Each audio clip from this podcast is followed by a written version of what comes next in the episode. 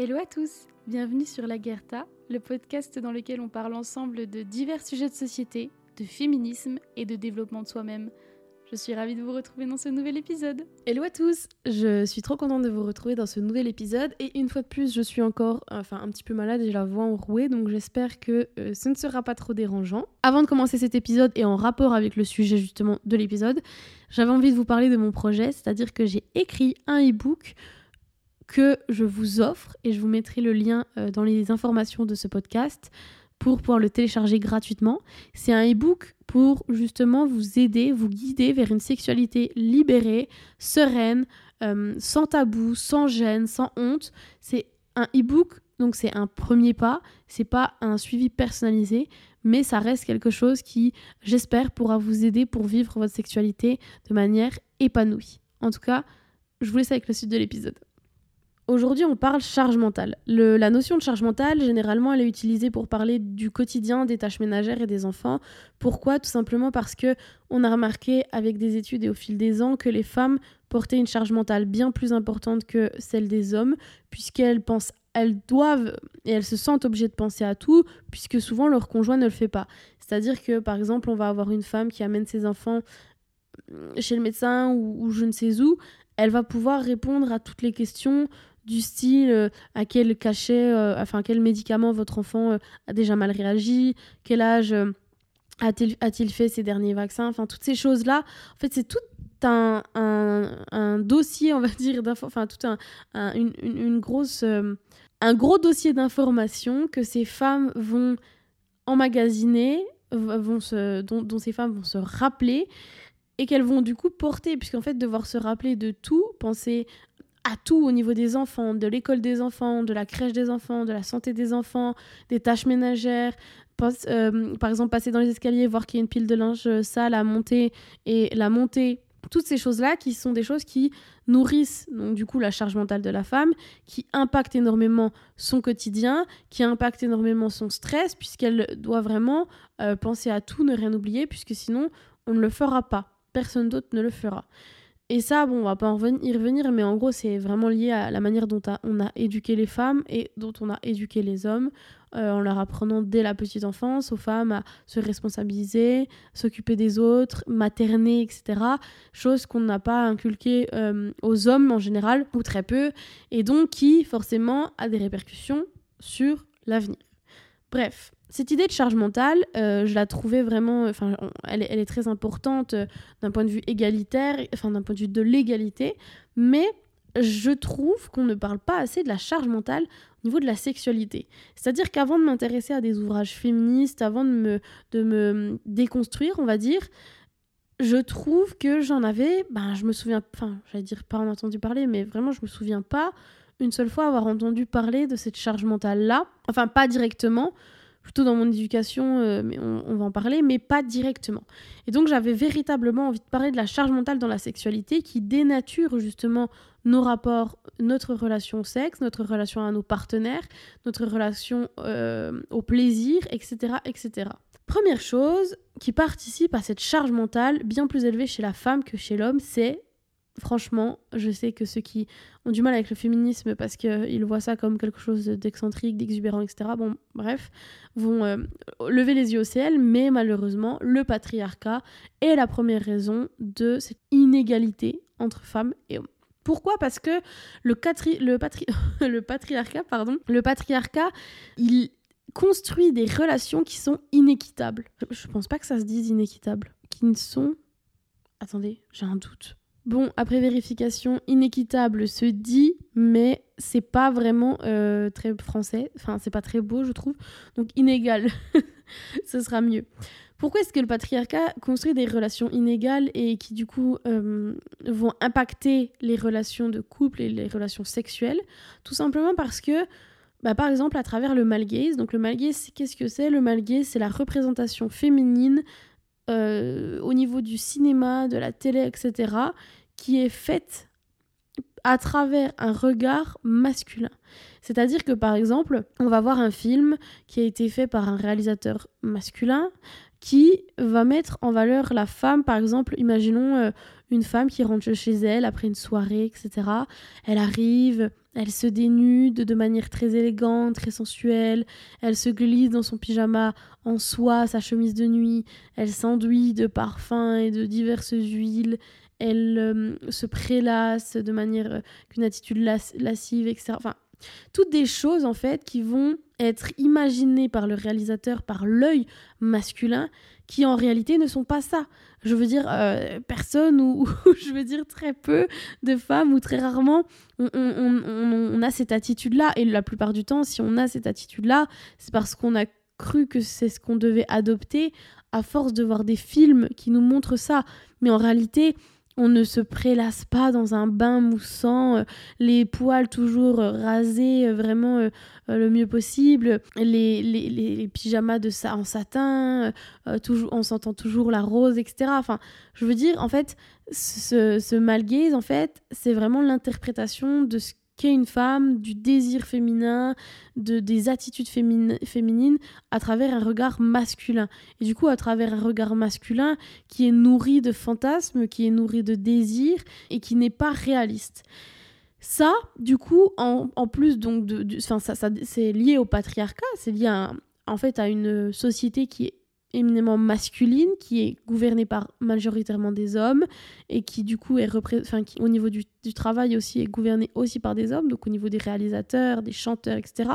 On a une place masculine qui est bien plus forte que celle féminine, que la, que la place des femmes.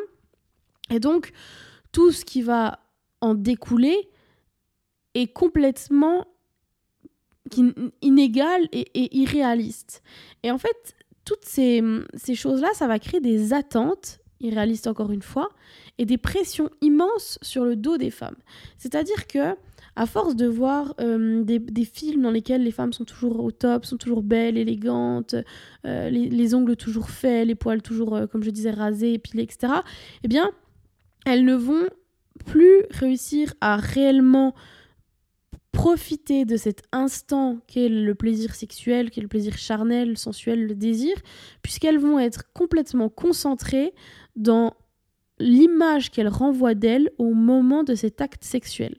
C'est-à-dire, elles vont penser à tout sauf à leur plaisir. Elles vont penser à leur poil, justement. Est-ce que je suis bien rasée? Est-ce que il, touche mes jambes Il est en train de caresser mes jambes Ou elle est en train de caresser mes jambes? Mais c'est plus souvent quand même quelque chose qui... Euh, enfin, je veux dire, cette charge mentale, elle se reflète quand même beaucoup plus dans des relations hétérosexuelles. Donc c'est pour ça que je vais majoritairement parler euh, de ce point de vue. Mais bah, par exemple, il est en train de me caresser la jambe, etc. Oh mais mince, je me suis rasée il y a deux jours, donc je suis peut-être rugueuse, euh, c'est pas doux, du coup il va peut-être trouver pas ça sexy, pas ça sensuel. Ensuite, il y a l'histoire du poids, euh, le fait d'avoir le moindre petit bourrelet peut gêner la femme, peut la faire se sentir inconfortable, et donc c'est aussi pour ça qu'il y a beaucoup de femmes qui préfèrent faire l'amour dans le noir, puisque justement on met tellement de pression aux femmes quant à leur corps, quant à leur poids, que forcément elles ne se sentent pas à l'aise et elles voient aussi en plus maintenant il y a, y, a, le il y a les réseaux sociaux qui s'ajoutent à ça. Donc elles voient toute la journée des corps de femmes qui ne sont pas des corps normaux, qui sont des corps transformés, que ce soit par du montage photo, par de la chirurgie, par toutes ces choses. Et donc elles sont persuadées que elles ne sont pas normales, que leur corps n'est pas une normalité et que si elles veulent garder la personne qu'elles ont en face d'elles, si elles veulent l'exciter, lui donner du plaisir, lui plaire, plaire à son regard, eh bien forcément, elles doivent se rapprocher de cet idéal qui a été construit au fil des années par les médias, par, par les réseaux, par la presse, par le patriarcat, etc. etc. Ensuite, s'ajoute à cela ben, la, le, la pornographie, pardon, puisque la pornographie a encore une fois majoritairement eu jusqu'à maintenant des réalisateurs masculins qui dénaturaient complètement les rapports charnels, qui montraient des femmes justement épilées comme, sans un seul poil, même sur le, le pubis. Sauf qu'en fait, en plus d'être très problématique, puisque en réalité, le fait d'avoir aucun poil sur le pubis, ça n'est pas possible quand nous sommes une femme. C'est un pubis d'enfant de, qui n'a pas de poils. Et donc, déjà, c'est quand même très problématique de se dire qu'on prône un pubis vierge de poils puisque justement en fait c'est participer à cette idée euh, des femmes vierges, des femmes euh, jeunes, des femmes enfants en fait, de ce, ce, ce fantasme de la Lolita. Et donc déjà c'est rien que ça c'est très problématique puisque c'est une manière quand même d'encourager un aspect un peu de, pédophile quand même, je trouve. Je, je pense qu'il faudrait que j'en fasse un épisode plus complet parce que là, c'est pas assez. Mais il y a quand même cette idée quand même de pédophilie qui est entretenue à travers des corps de femmes qui ne sont pas des corps de femmes pubères et qui sont des corps de fillettes, mais avec des seins et des fesses. Donc déjà ça, ça, ça met une pression parce que bah, en fait euh, la femme elle passe son temps euh, à, essayer de correspondre à ces normes qui sont encore une fois pas réalistes. En plus le porno vient euh, des États-Unis, donc avec aux États-Unis on a eu plus rapidement l'accès à la chirurgie esthétique, donc on a plus rapidement vu des femmes avec des corps avec des immenses seins, des, des hanches très fines, très étroites, des tailles serrées et euh, enfin non des, des, pardon je disais des hanches marquées mais des tailles serrées pardon. Et donc forcément eh bien quand on voit ça en plus maintenant on est quand même exposé très jeune à un moment donné à de la pornographie même si on va pas forcément soit aller sur un site. Moi je me souviens que mon premier contact avec la pornographie c'était un traumatisme parce que j'étais chez mon grand-père et ma grand-mère J'étais sur l'ordi de mon grand-père. Mon grand-père était hyper minutieux, enfin il faisait très attention à ses affaires, à son ordi, et il m'avait laissé aller dessus. Et j'étais sur une page de qui s'appelait Jeux de filles euh, gratuits à l'époque. Je pense que plein de personnes de ma génération connaissent. Et en fait, j'ai eu une, un spam, enfin une pub qui est apparue, parce que ces sites-là n'étaient pas très safe quand même, et, apportaient pas mal de virus, etc. Et l'ordi de mon grand-père était quand même très vieux aussi, donc je pense qu'il n'avait pas non plus tous les protections, euh, les protections adéquates. Et mon, premier contact avec la pornographie, c'est une, une pub spam qui s'affiche pendant que je suis en train de jouer au jeu. Et je vois une femme euh, nue, les jambes écartées. Et je clique dessus et, et, je tombe sur un site pornographique malgré moi. Et en fait, en tant qu'enfant, au début, moi j'ai culpabilisé pendant des années vraiment de, de, de, de, de ça et d'avoir cliqué. Mais en même temps, on peut pas demander à un enfant de ne pas satisfaire sa curiosité, surtout face à quelque chose qui est aussi dérangeant et qui interloque, enfin qui interpelle, pardon, euh, autant que la pornographie. Donc j'ai cliqué et je me souviens que c'était un gros secret et que j'avais, euh, je, l'ai très très mal vécu. J'en ai pas parlé à ma maman, mais j'en ai parlé à mon papa parce que j'avais l'impression que j'avais fait une bêtise, alors qu'en réalité j'avais pas fait de bêtise. C'est quelque chose qui s'est affiché face à moi. Et mon papa et, et, j'en ai, je me souviens très toujours parce que j'en ai parlé à mon papa dans la voiture en lui disant ça. Et euh, ma petite sœur était dans la voiture et comme elle a compris que c'était une bêtise, bah à l'époque elle était toute petite, hein, donc, euh, donc elle a, enfin là je veux dire elle avait 5 ans, quelque chose comme ça, ou 6 ans, même pas. Et euh, elle a compris que c'était une bêtise, donc elle a commencé à faire du chantage en disant bah oui, bah, tu, je vais le dire à maman. Et donc à l'époque mon père avait acheté une Monster Egg, une Barbie à ma sœur pour la faire taire. Et rien que cette réaction masculine de mon père est hyper mauvaise parce que justement elle l'entretenait le secret et le tabou autour de ce que j'avais vu, plutôt que de déconstruire en expliquant directement que la pornographie c'était quelque chose de, qui n'est pas réaliste, etc. Chose que ma mère a fait après quand j'ai commencé à grandir et quand elle a pensé que j'allais euh, être confrontée à de la pornographie, elle m'a directement expliqué que voilà c'était bon un, peu peut-être peut-être un peu trop quand même euh, de manière un peu trop radicale parce que peut-être il y a une façon aussi dont on a de diaboliser la pornographie parce qu'on a justement peur en fait euh, de ce qu'elle fait naître en chacun de nous, de ce qu'elle peut faire naître chez les enfants, etc. quand ils y font, quand ils, y font face. Mais du coup, je pense que la pornographie euh, peut être quelque chose pour stimuler son fantasme, stimuler ses désirs, qu'on soit seul ou en couple, mais il faut faire attention à quel type de contenu pornographique on, on, se, on, se, on fait face, on consomme, etc. Maintenant, il y a de plus en plus de pornographie éthique, on va dire, qui justement ne montre pas des scènes de, pardon, mais de viol, etc., qui, qui font euh, attention à ne pas euh, entretenir des clichés euh, racistes, etc. Donc, je pense que la pornographie peut être acceptée, de toute façon, on ne peut pas l'éradier, et elle peut être conçue comme un moyen de, de connaître son, de, de découvrir son désir, etc. Mais avec de certaines mesures. Et le problème, c'est que maintenant, c'est tellement diabolisé que du coup, l'enfant qui fait face à cette pornographie sait qu'il ne doit pas en parler, sait qu'il doit consommer ça et qu'il va peut-être en parler à ses copains, etc., mais en secret. Et donc, il va encore plus entretenir cette vision tronquée de la réalité et de la sexualité puisque justement il n'aura pas d'échange avec l'adulte, sachant que ce qu'il fait, entre guillemets, n'est pas bien. Et malheureusement, ça participe à continuer de nourrir des relations hétérosexuelles normées, genrées et des relations corps malsaines et en fait les enfants vont, vont et encore plus quand les enfants n'ont pas de famille ouverte au niveau euh, des sujets autour de la sexualité des discussions puisque quand la sexualité en général est un tabou les enfants ne vont avoir aucune conversation avec leur, euh, leur entourage proche adulte et donc vont se construire autour de cette pornographie et vont construire leurs croyances et leur éducation sexuelle avec la pornographie. Et donc dans ce cas-là, c'est encore pire puisque ça veut dire que ils vont vraiment prendre la pornographie comme exemple et comme vérité absolue de ce qu'est le sexe. Et donc, en fait, toutes ces choses font que.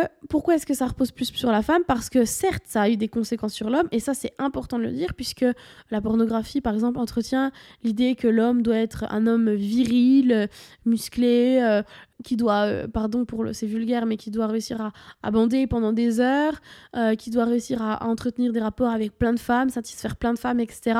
Et donc c'est très néfaste pour les hommes, cette pornographie, ce patriarcat, ce male gaze, etc. Mais je pointe davantage la charge mentale au niveau des femmes, parce que même si c'est néfaste pour les hommes, il y a quand même une pression qui est bien plus importante qui est mise sur les femmes, notamment liée au physique, aux odeurs, le fait qu'elles doivent sentir bon, le fait qu'elles doivent être euh, sensuelles, euh, sexy, etc. Enfin, il y a quand même plus de pression par rapport aux femmes. Ensuite, un autre sujet, un autre élément qui participe à la charge mentale des femmes, ce sont justement les MST, les IST et les préventions de risque de grossesse. Pourquoi? Parce que déjà, d'un point de vue des... Commençons par parler d'un point de vue de, des, IST et des MST. Les IST et les MST, les hommes ont tendance à plus facilement les oublier ou les mettre de côté Déjà parce qu'il y a cette idée que ça arrive qu'aux autres.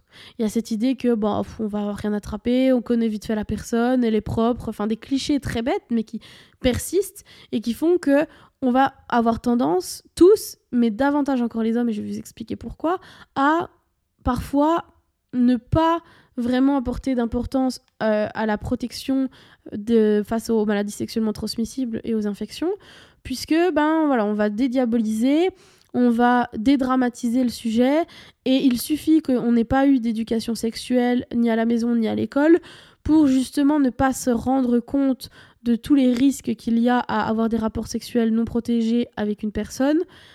Et donc forcément, on va mettre ça de côté. Et pourquoi est-ce que les hommes apportent encore moins d'importance que les femmes? Parce que les femmes, en plus de, de risquer d'attraper une maladie, ont le risque justement de tomber enceinte. Donc parfois, elles vont davantage se protéger simplement parce que justement elles savent que sans protection, elles ont le risque de tomber enceinte. Et ce qui est malheureux, c'est que du coup, on rattache directement à la grossesse plutôt qu'à la prévention des maladies sexuellement transmissibles. Ce qui me dérange puisque les maladies sexuellement transmissibles sont nombreuses. Mais le problème, encore une fois, et ça je vais y revenir dans 5 minutes, c'est la désinformation et le manque d'éducation sexuelle. Puisque on se rend pas compte de toutes les maladies qu'on peut attraper, de leurs risques. Et aussi, il y a ce truc, moi je sais qu'avec mes partenaires sexuels, j'ai toujours euh, demandé un test, mais parfois, je j'avais l'impression de, de, de, de, les importuner. J'avais l'impression de, ouais, vraiment de les embêter. J'avais l'impression de faire quelque chose de, de gênant. Et parfois, ben, tu peux aussi dire euh, que tu connais la personne, qu'il n'y a pas de raison, etc. Que c'est clean, c'est safe, qu'il n'y a pas de risque. Et c'est pas le cas. C'est pas le cas et c'est pas parce que vous connaissez la personne, c'est pas parce que euh, vous êtes euh, en couple même avec cette personne que ça suffit. Puisque la personne peut très bien avoir euh, contracté une maladie qui se déclenche très rapidement, très lentement, des, des, semaines après, des mois après, et peut aussi vous avoir malheureusement trompé sans protection. Donc toutes ces choses font que, bah, malheureusement, on a beaucoup de risques et que j'ai l'impression que ces risques sont minimisés ou qu'on nous a pas assez éduqués dessus. Surtout que, malheureusement, encore une fois, je suis désolée, je me répète, mais euh, on a aussi euh, ce problème d'éducation sexuelle, puisque en France, on est censé avoir trois cours d'éducation sexuelle par an, mais dans la plupart des écoles, il y a beaucoup de, de cours qui, sont, euh, qui sautent. Parfois, on n'a qu'une qu'une heure de cours dans l'année, parfois, on n'en a pas du tout.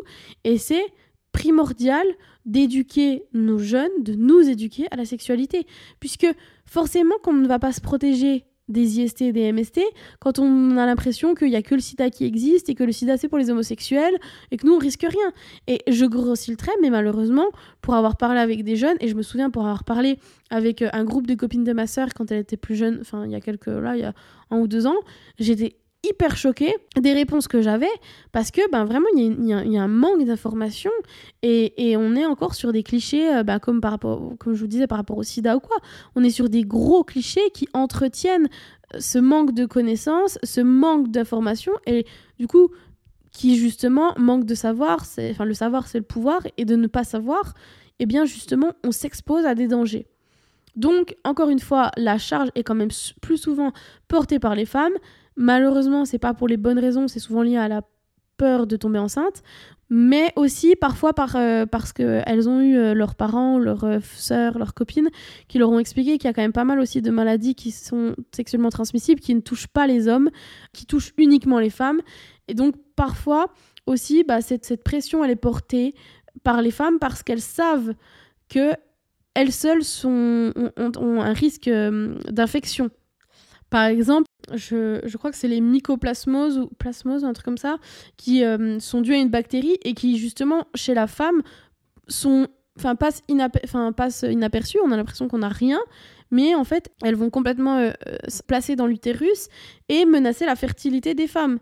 Et, ça sans, sans, forcément de douleur, etc., etc. Et le problème aussi, je pense, c'est que de diaboliser les maladies sexuelles et d'en faire un tabou, eh bien ça participe au manque de prévention et au manque de dépistage parce que justement on a tellement peur d'attraper une MST, une IST, une IST pardon, qu'on ne va pas euh, se faire dépister par peur justement de rentrer avec un test positif et euh, de, de, de, devoir affronter les conséquences. Et c'est comme euh, les gens qui ont peur d'aller chez le médecin parce qu'ils ont peur que le médecin leur trouve quelque chose, les gens qui ont peur de se faire opérer, qui ont peur euh, d'aller se faire dépister du cancer, etc. Et je comprends, mais l'information permet véritablement de sortir de, de, de, de, de ça et de se protéger, se préserver et aussi de diminuer la charge mentale de la femme, puisque plus on informe les petits garçons, plus on informe les jeunes hommes, plus ils vont prendre leurs responsabilités, plus ils vont prendre conscience des choses, et plus aussi ils vont être un élément moteur dans, dans la proposition euh, de passer euh, un examen, une prise de sang, parce que c'est à travers les prises de sang qu'on voit les MST, les ISIST, et les frottis aussi pour les femmes. Mais ils vont plus facilement être force de proposition s'ils sont éduqués à l'avance par rapport à ce sujet-là. Ensuite, par rapport à la charge mentale, encore une fois, donc c'est dans la même veine, ce que je vous disais tout à l'heure, c'est les grossesses. En France, on a 70% des femmes, enfin il y a 70% des, des contraceptions qui sont uniquement des méthodes féminines. C'est-à-dire que sur 100%, on a 70% qui ce sont uniquement les femmes qui s'occupent de la charge mentale liée, enfin qui, qui portent la charge mentale, pardon, liée à la contraception contre 30% euh, qui sont liés au, préservatif. Et encore, sur ces, 30% liés au préservatif, les sur les 30% liés au préservatif, il y a aussi des femmes qui, en plus du préservatif, utilisent une méthode de contraception féminine. Mais voilà, c'est juste pour vous donner des chiffres en, globalité. Et sur ces 70% de méthodes féminines utilisées en France, 41% sont liées à la pilule et 23% au stérilet. Et ça, c'est un rapport des hautes enfin, de l'haute autorité de la santé qui, qui, qui a trouvé, qui a, pardon, euh, oh, j'ai perdu mon mot, qui donne ces résultats. Et pourquoi est-ce que cette charge mentale est portée uniquement par les femmes? Puisque simplement, on a encore une fois un problème d'éducation sexuelle et un problème de fonctionnement au niveau de la médecine. C'est-à-dire que on a des médecins qui imposent presque une méthode de contraception au détriment du confort et de l'information donnée aux femmes.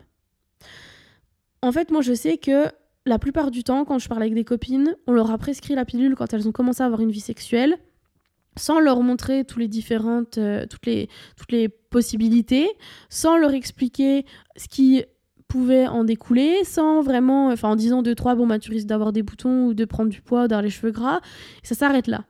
Et on leur prescrit un médicament qui pourtant est très très fort, enfin une, une pilule qui est très forte et qui va avoir des conséquences hyper importantes sur leur santé, sur leur fertilité, sans pour autant vraiment prendre le temps d'expliquer et d'expliquer aussi les possibilités, les, autres choix qu'elles ont face, enfin, qui, se, qui se proposent euh, à elles. Et malheureusement, euh, on, a, on, a quand même euh, en France une sexualité qui commence autour, je pense, des 15-16 ans, il me semble. Enfin, je dis, il me semble que c'est à peu près ce que j'avais vu.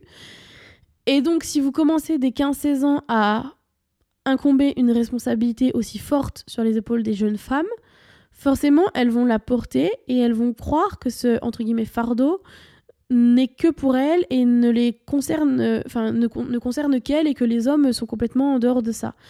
Et on a véritablement en France un blocage à l'idée de responsabiliser les hommes sur la contraception, de responsabiliser les hommes sur le risque de grossesse. Et les hommes eux-mêmes, du coup, comme ils ne sont pas éduqués et qu'ils ne sont pas responsabilisés, semblent parfois tomber des nues quand une femme leur annonce qu'elle est tombée enceinte d'eux.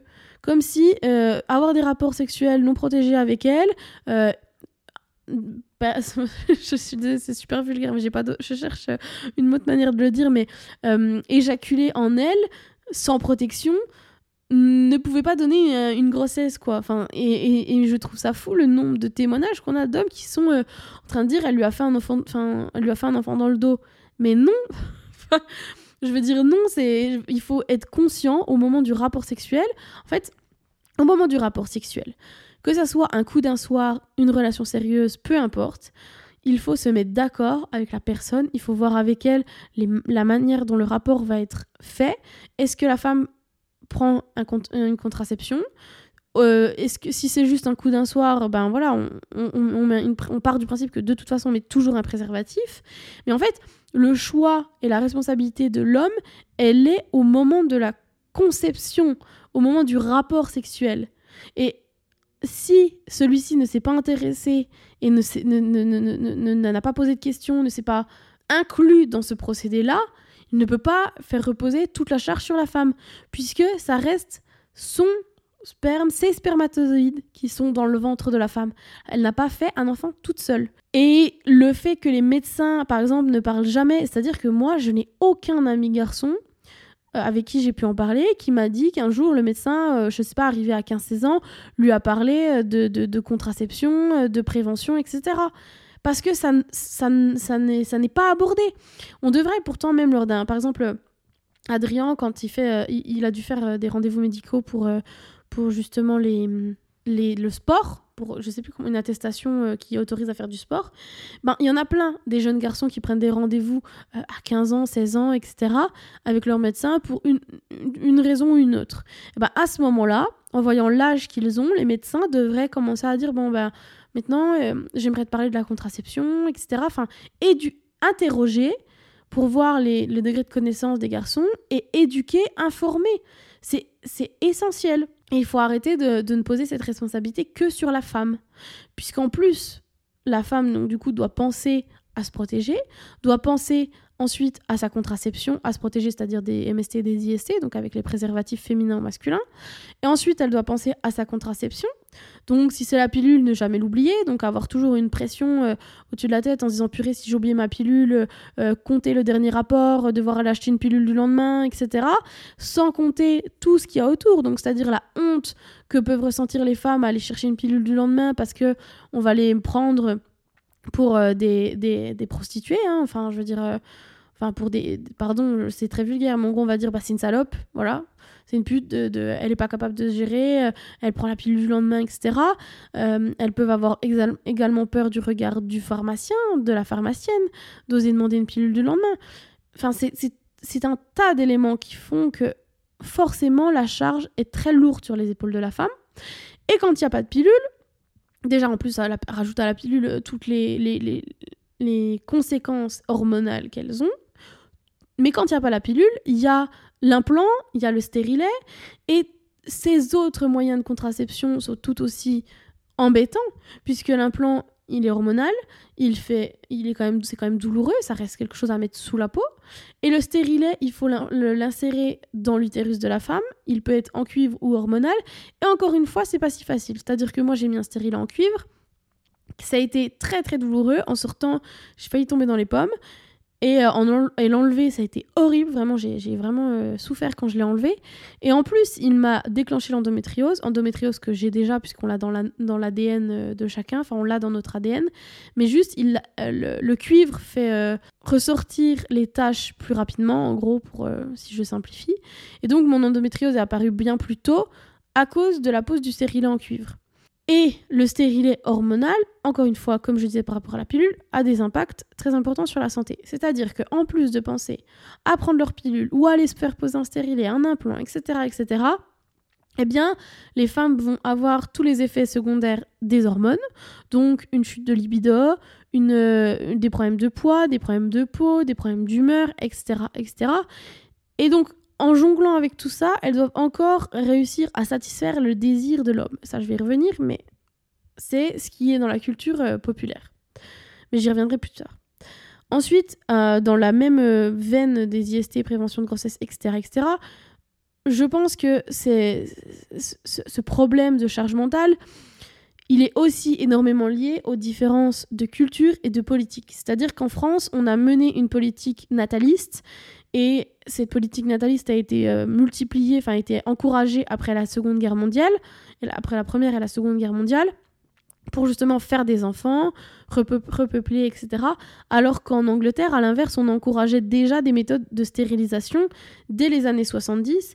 Euh, et, et, en fait, euh, ce, qui a, ce qui a un impact très important là-dedans, c'est qu'en France, on a une culture catholique dans laquelle il est inconcevable, très difficilement concevable, de ne pas se reproduire ou d'avorter. d'avorter. Et ça se prouve au niveau des chiffres, puisqu'en France, il faut 4 mois entre le premier rendez-vous de la consultation et l'acte chirurgical de stérilisation. C'est-à-dire qu'on demande aux femmes, enfin on impose aux femmes 4 mois au niveau du délai pour vraiment réfléchir à si elles veulent ou non vraiment passer par une chirurgie de stérilisation. Et en plus, ça c'est quand on trouve un, médecin, un chirurgien qui veut bien nous le faire, parce que dans la plupart des cas, on refuse la, stérilisation aux femmes. En comparaison, si vous voulez faire une chirurgie esthétique en France, vous, le délai d'attente de réflexion imposé par la loi est de 15 jours. C'est-à-dire que vous avez 15 jours pour réfléchir si vous voulez vous faire refaire les fesses ou non. Et par contre, vous avez 4 mois pour décider de votre capacité ou non à vous reproduire, enfin de garder ou non votre capacité ou non à vous reproduire, de décider de votre fertilité en réalité. Et en lien avec l'Église, encore une fois, l'Église anglicane euh, en Angleterre, elle, s'est directement positionnée en faveur de la contraception des années 1930 et en faveur de l'IVG même des années 60. Donc, forcément, d'un endroit à l'autre, d'un pays à l'autre, d'une culture à l'autre, on a un changement qui est très important sur la manière dont on va présenter ces choses euh, aux femmes. Et j'avais vu et aux hommes et j'avais vu justement que au Canada et aux États-Unis et en Angleterre pardon je crois qu'il y a 15 à enfin en tout cas en Angleterre c'est sûr pour les chiffres mais au Canada je sais plus les chiffres mais il y a 15 à 20% des hommes qui ont recours à une vasectomie.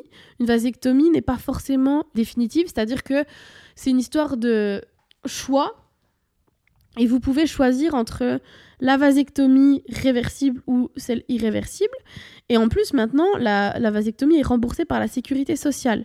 Et, c'est une petite procédure euh, qui, en plus, peut, on peut demander euh, une congélation du sperme si on a peur que l'opération se passe mal et que du coup on, devienne stérile. On peut en amont faire congeler son sperme pour justement pouvoir après avoir des enfants si, si on est inquiet. Donc voilà, et, et d'une culture à l'autre, comme je disais, d'un pays à l'autre, d'une croyance à l'autre, c'est un changement. Enfin, il y a un changement immense entre euh, la manière dont, on approche, euh, enfin l'approche qu'on a de la sexualité.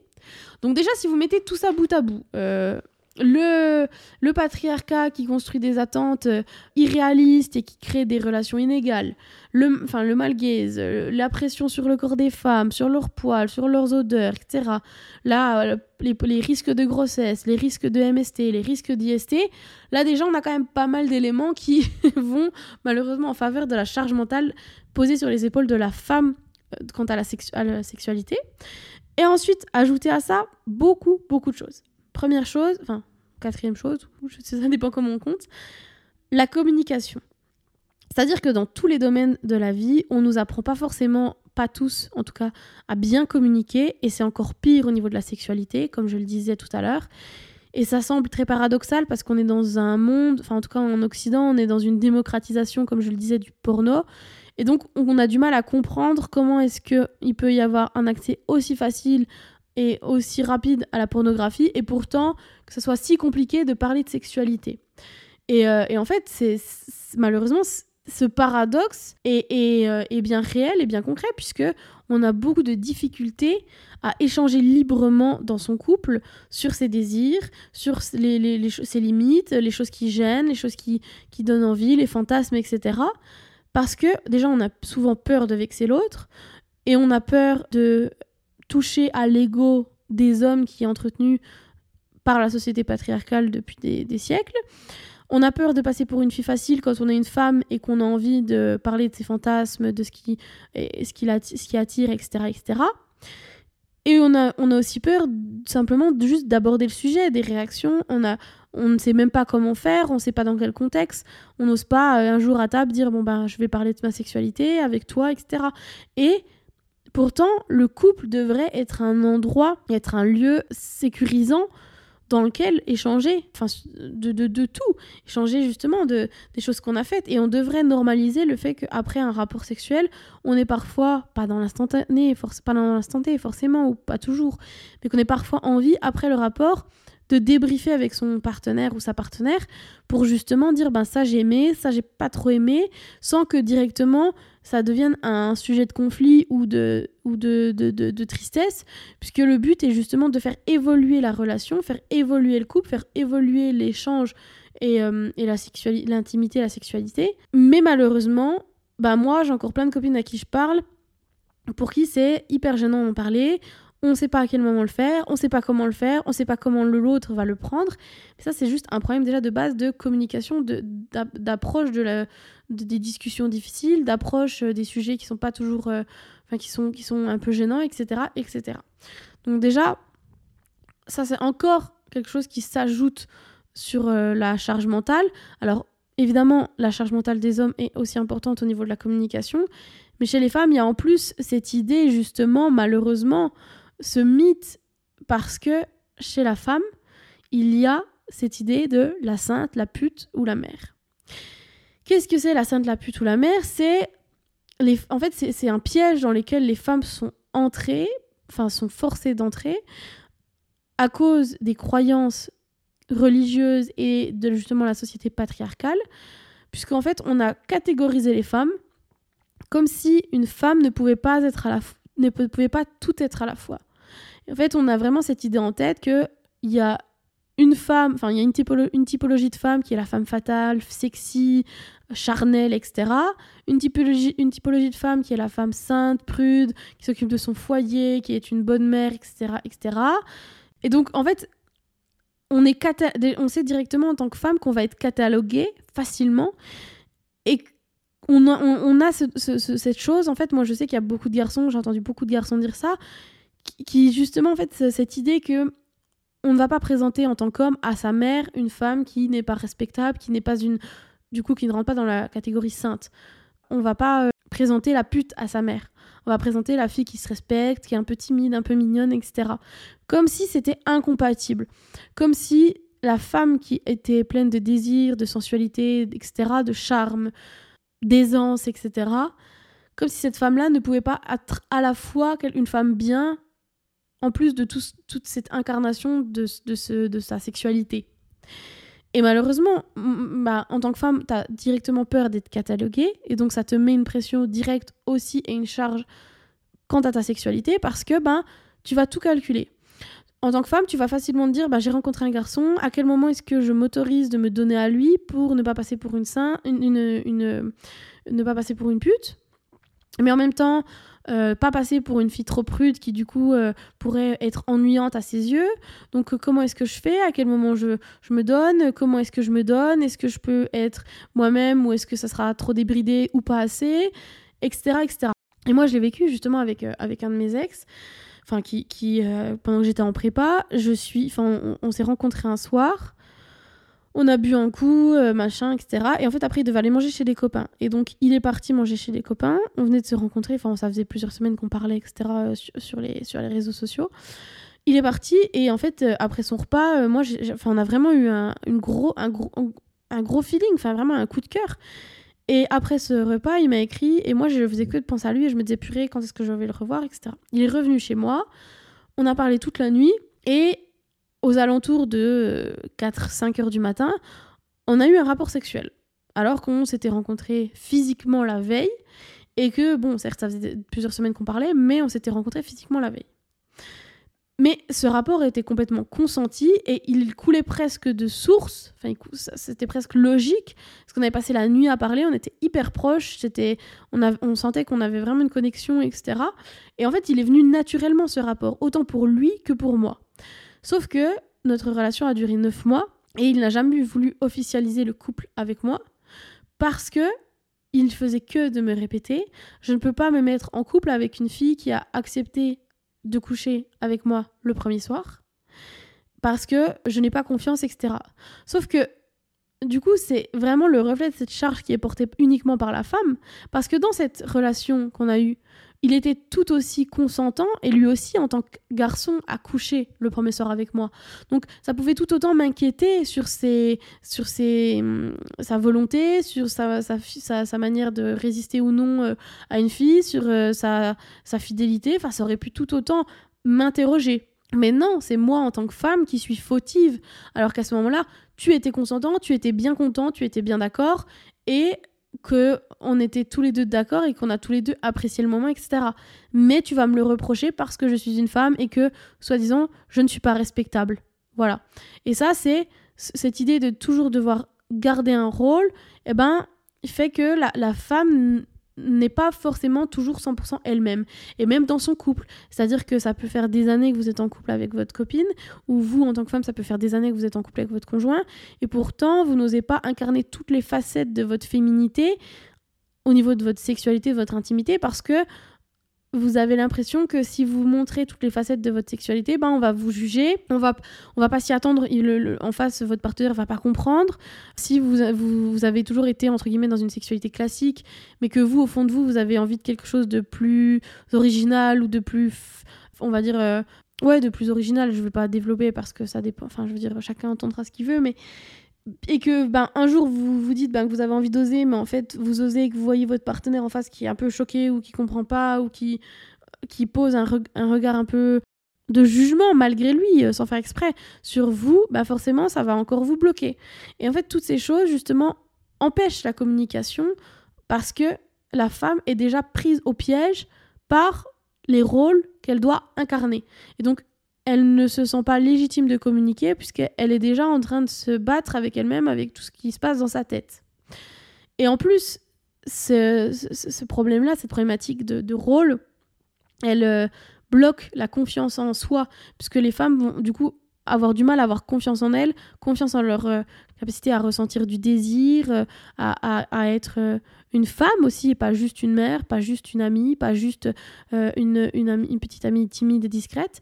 Elles vont douter d'elles parce que justement, ce côté très piège de, devoir incarner un rôle les aura enfermées et aura bloqué le développement de leur confiance en elles. Ensuite, il y a aussi cette idée justement malheureusement de la méconnaissance de soi, puisque comme le sexe féminin, l'idée d'une sexualité féminine, du désir féminin est encore tabou, eh bien, hommes comme femmes ont un manque de connaissances flagrant quant au sexe et au désir féminin. C'est-à-dire que on peut voir encore un nombre, mais même des garçons de 25 ans, qui sont incapables de placer le clitoris sur le sexe féminin, d'expliquer à quoi il sert, etc. Et en fait, c'est en fait, parce que c'est tellement gênant pour une société patriarcale de reconnaître qu'une femme a des désirs, a des envies, a des besoins, que du coup on préfère mettre, passer sous silence tout ça. Et donc le problème de passer sous silence tout ça, ben, ça veut dire que on n'en parle pas, donc on ne, on ne, on ne s'y connaît pas parce qu'on n'en parle pas, parce qu'on ne, on ne libère pas la parole. Et donc comme on n'y connaît rien ou très peu, en fonction aussi de, des gens qu'on a pu rencontrer, de l'éducation qu'on a pu avoir, bah forcément, on va avoir des rapports qui vont être menés par, des, par, par l'homme Ce qui va en plus mettre une pression sur les épaules de l'homme, qui n'a pas forcément lui envie d'être le meneur ou de ou d'être celui qui, prend le dessus sur la relation. Mais bah, c'est le rôle qui lui, est, qui lui est dédié. Et donc la femme va avoir des rapports dans lesquels elle va se sentir obligée euh, de reproduire euh, ce qu'on attend d'elle, donc de se sentir obligée de ressentir du plaisir même si elle ne reçoit pas. C'est pour ça qu'il y a aussi beaucoup de femmes qui, qui simulent des orgasmes, qui, simulent pardon, du plaisir, parce que justement, ben, c'est pas une partie de plaisir, mais aussi plus vite, euh, ça va être, plus vite le garçon va voir qu'elle qu'elle prenne du plaisir, soi-disant, plus vite l'acte va aussi se terminer. Et en fait, toute cette méconnaissance du désir féminin, des zones érogènes, euh, euh, ben, même des règles, parce qu'on va directement dire oh, faire l'amour avec ses règles c'est sale, qu'est-ce qu'on va attraper, etc. Tout ce manque de connaissances va perpétuer des relations hétéronormées et genrées en ne partant du principe qu'il n'existe que, enfin, que le but ultime de la relation sexuelle, c'est la pénétration. Alors que pas du tout. Et on va continuer d'appeler les hum, préliminaires des préliminaires comme si c'était le, le, début, on va dire, le, hum, l'apéritif et comme si ça ne pouvait pas se suffire. Alors qu'une femme peut très bien ressentir un orgasme juste avec uniquement les préliminaires et se sentir euh, comblée sans avoir besoin d'autre chose, juste avec les préliminaires. Sauf qu'on va garder des relations hétéronormées en partant du principe que il faut un homme qui enfin il faut une pénétration entre un homme et une femme et que l'orgasme euh, l'orgasme pardon masculin détermine la fin du rapport. Alors que la femme peut rester sur sa fin euh, bah, en fait comme on, on, comprend pas vraiment l'orgasme féminin bah on se dit que bah voilà quand l'homme a joui c'est bon le rapport est terminé. Et ça c'est encore un problème et ça pose une pression sur les épaules des femmes qui vont aussi porter un, parfois une angoisse, un stress à l'idée d'avoir des rapports, d'avoir mal, de pas forcément prendre du plaisir, de se forcer. Et donc, bah forcément, ça transforme le sexe en une obligation. Et qu'est-ce qui transforme aussi le sexe en, une obligation et un moment pas forcément fou? Eh bien, le devoir conjugal, puisque le devoir conjugal est ancré encore dans les, les lois françaises au niveau du mariage. Oh, j'ai eu un accent, pardon, au niveau du mariage. Et c'est encore quelque chose qui est très compliqué puisque on a encore du mal avec la notion de viol conjugal puisque justement dans la loi c'est écrit qu'un couple dans le couple dans la relation maritale il y a le devoir conjugal. Donc le devoir de céder au désir masculin et c'est une pression qui a été posée sur les épaules des femmes depuis la nuit des temps elle doit, en tant que femme, répondre aux désirs de son partenaire, même si elle n'a pas envie à ce moment-là, même si elle sait pas ce qu'il lui faut, etc. Elle ne, elle n'ose pas, elle ne doit pas dire non. Et ce qui fait qu'avec les années, elle n'osera jamais dire non. Même maintenant, avec la libération de la parole, il y a encore beaucoup de femmes qui n'osent pas dire non à leur conjoint, de peur de provoquer une colère, de provoquer une frustration, parce qu'en plus il y a aussi beaucoup de conjoints qui après vont se servir de ça comme excuse en disant bah tu vois je t'ai trompé mais c'est de ta faute, tu me combles pas assez au niveau de mes désirs, etc. etc. Donc toutes ces choses transforment véritablement, comme je le disais, l'acte sexuel en obligation, en un moment pas forcément fun, pas incroyable, et pas un moment de plaisir, alors qu'à la base la sexualité, certes, l'origine de la sexualité c'est la procréation, mais grâce à euh, Simone euh, de Beauvoir et bien d'autres personnalités qui ont permis euh, l'IVG, qui ont permis la contraception, qui ont permis le pouvoir, enfin le contrôle des, des, femmes sur leur corps, et eh bien maintenant c'est un acte charnel de plaisir. Mais beaucoup de femmes ne le vivent pas comme du plaisir à cause de tous ces éléments. Toutes ces choses mis bout à bout, malgaise, patriarcat, IST, prévention de grossesse, devoir conjugal, manque de communication, manque de confiance en elle, euh, méconnaissance d'elle-même, euh, problème de rôle imposé. Enfin, toutes ces choses, c'est autant d'éléments qui participent à une charge mentale féminine qui va qui vont justement ces femmes vont justement potentiellement intellectualiser tout l'acte sexuel par peur de ne pas penser ou de ne pas être ce qu'il faut, de ne pas représenter ce qu'il faut, de ne pas agir comme il faut. Et donc, elles ne vont pas prendre du plaisir ou pas autant qu'elles devraient en prendre. Maintenant, comment faire pour justement faire sa part en tant qu'homme et comment aider à libérer euh, les femmes de cette charge, même si j'aime pas le mot aider, mais faire sa part c'est quand même mieux, parce que c'est normalement quelque chose qui doit être partagé, puisqu'on on est bien content de partager l'acte sexuel, donc on devrait partager tout ce qui, euh, tout ce qui en découle. Donc déjà, ben, en tant qu'homme, partager la contraception. C'est-à-dire que, comme je le disais, que ce soit un couple ou un coup d'asseoir, on s'en fout. Il faut dialoguer et voir quelle protection euh, on met en place. Quand on est un couple, par exemple, pourquoi pas échanger avec sa partenaire sur la protection, enfin la hum, contraception qu'elle utilise. Euh, est-ce que cette contraception lui convient ou est-ce qu'elle l'a subie est-ce qu'elle, hum, qu'est-ce qu'elle en pense? Est-ce qu'elle veut que l'homme euh, paye la moitié de sa contraception? Puisque parfois, toutes les contraceptions ne sont pas toutes remboursées à 100% par la Sécu. Donc pourquoi pas aussi partager les frais pour décharger la femme d'un poids qui n'est pas censé être que le sien, mais aussi partager la contraception aussi bah, d'un point de vue pratico-pratique. Si par exemple la femme ne veut pas utiliser de moyens contraceptifs, parce que la contraception, je tiens quand même à le dire dans cet épisode pour pas qu'on croie que je suis contre la pilule, etc. Pas du tout. Je pense que c'est une chance euh, inestimable qu'on a donnée aux femmes, enfin que grâce à des femmes qui se sont battues, euh, les femmes peuvent contrôler ou leur corps et choisir ou non de donner la vie. Mais malheureusement, même si c'est un droit et que c'est quelque enfin c'est un, une liberté, c'est un droit qu'on a acquis, je pense quand même que la contraception telle qu'elle est aujourd'hui n'est pas normale. Si ça avait été quelque chose qui concernait uniquement les hommes, ça ferait longtemps qu'on aurait trouvé des contraceptions sans danger, enfin avec en tout cas beaucoup moins de danger que, euh, et de conséquences hormonales, de répercussions que ce qu'on a aujourd'hui. Donc oui à la contraception, mais si on peut éviter les contraceptions trop nocives pour les femmes, évitons-les. Bref, je reviens, sur mes, je reviens à mes moutons. Euh, outre si la femme ne veut pas prendre de contraception ou qu'elle a, elle a envie que l'homme porte cette charge avec elle, existe donc du coup les préservatifs, mais il existe aussi d'autres choses. Je disais tout à l'heure la vasectomie, mais il existe aussi la méthode thermique qui permet, euh, grâce à un slip spécial, euh, d'arrêter la production de spermatozoïdes spermatogénèse, je crois, je sais plus comment ça s'appelle, qui peut s'effectuer que si en fait euh, on a une température euh, légèrement, euh, enfin qu'on a une certaine température dans le corps. En gros, l'idée c'est d'augmenter la température des testicules sans que ça soit gênant, ça va pas vous brûler.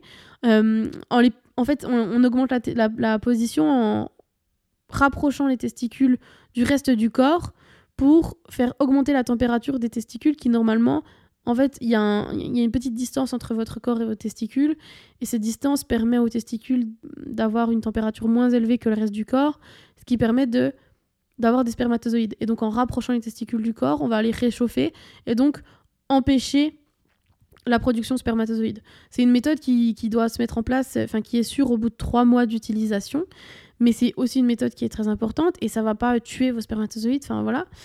Et on a aussi les injonctions, euh, les, pour les, injections, bah, vous voyez, on parle d'injonctions, on est dans le thème. les injections hormonales qui sont intramusculaires et qui ont lieu une fois par semaine. Et on met en fait un, niveau de dérivé de la testostérone dans le sang, ce qui va arrêter euh, la production de spermatozoïdes dans le corps. Mais en France, malheureusement, il me semble qu'il y a deux ou trois médecins qui la prescrivent. Donc forcément, euh, voilà. Ça montre encore une fois euh, cette difficulté qu'a la France à accepter que, que la charge euh, et que le, le, partage de la contraception soit, soit développé. Enfin bref. Mais on a quand même d'autres solutions et ces solutions sont intéressantes. Et comme quand on entend parler en ce moment de la pilule, enfin de la possibilité d'une pilule, de créer une pilule pour hommes, quelles sont les, contre-indications? Enfin, qu'est-ce qui fait qu'on ne la fait pas? C'est parce qu'on a beaucoup d'effets secondaires. On entend euh, oui, mais la pilule pour hommes, euh, elle, elle aurait beaucoup d'effets secondaires. Mais en fait, c'est exactement la même chose chez les femmes. Donc les méthodes de contraception que je vous ai citées à l'instant ne sont pas plus dangereuses, elles sont même souvent moins dangereuses parce qu'il n'y a pas d'hormones, etc. Donc déjà, partager cette charge va libérer la femme qui aura moins peur d'avoir des rapports, qui aura aussi parfois plus de libido parce qu'elle ne sera pas complètement euh, retournée à cause des hormones, etc., etc. Et après, évidemment, il faut rassurer sa partenaire puisque euh, et son partenaire, il faut se rassurer, il faut, il faut discuter et il faudrait, il faudrait déconstruire ensemble les rôles et les normes qui ont été imposés ça permettra, par le patriarcat et par le, le malgaise, etc., ça vous permettra en réalité de vous rapprocher que vous voulez vraiment et de, du plaisir véritable en fait, puisque vous serez davantage dans une harmonie sexuelle, une harmonie de votre intimité. Ça ne peut qu'être bénéfique pour vous.